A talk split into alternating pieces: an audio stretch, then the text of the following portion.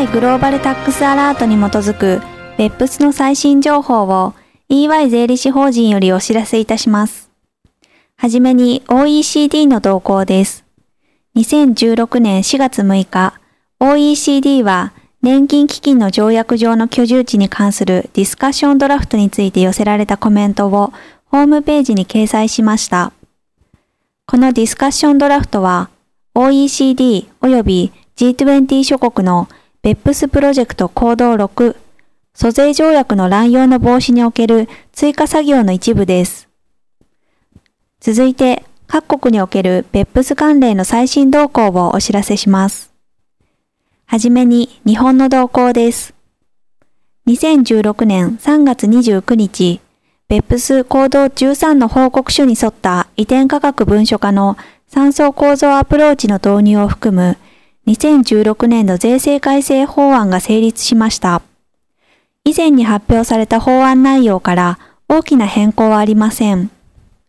続いてオランダの動向です。2016年4月1日、オランダの財務副大臣は、オランダにおけるルーリングの自動交換に関する EU 指令の導入について、会員が提出した質問に対する回答を含む書簡を公表しました。書簡によれば、オランダ国内法にこの指令を導入する必要があるとしており、指令を導入する法案は2016年内に会員に提出される予定です。2018年1月1日よりも前の全世界収益が4000万ユーロ以上の納税者について、2012年1月1日から2016年3月31日までの間に交付されたルーリングにかかる情報は、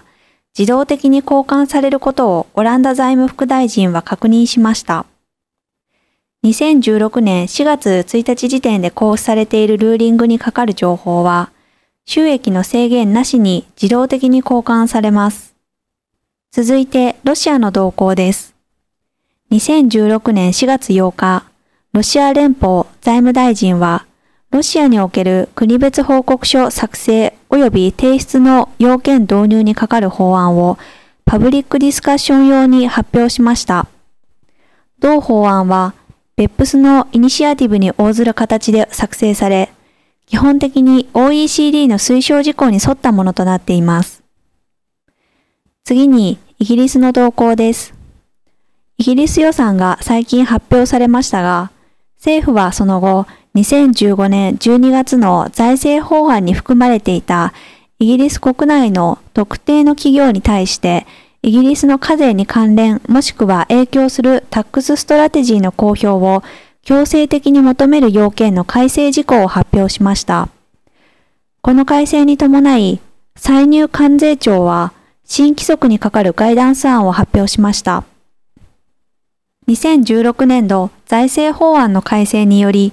法令の範囲は拡大され、イギリス国内の企業やパートナーシップだけでなく、外国法人の特定の恒久的施設も含まれるようになりました。具体的には、イギリスにおける売上高が2億ポンド超、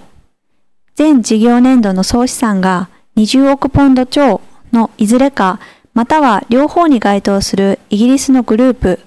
及びサブグループがこの措置の適用対象となります。また、全世界売上高が7.5億ユーロを超え、国別報告書の対象となる企業も、イギリス国内の売上高、もしくは資産水準に関係なく含まれます。最後にアメリカの動向です。2016年4月4日、内国歳入庁はアーニングストリッピングに対処する規制案を発表しました。新たな規制案は次のような内容です。1、通常は債務として扱われる特定の関連者持ち分を連邦税上株式として扱う。2、特定の関連者による企業の持ち分について、連邦税上一部を債務として一部を株式として扱う権限を IRS 長官に与える。3、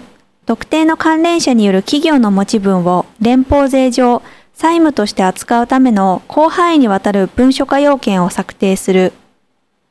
今回お届けする内容は以上です。BEPS に関する最新情報は EY のウェブサイトをご参照ください。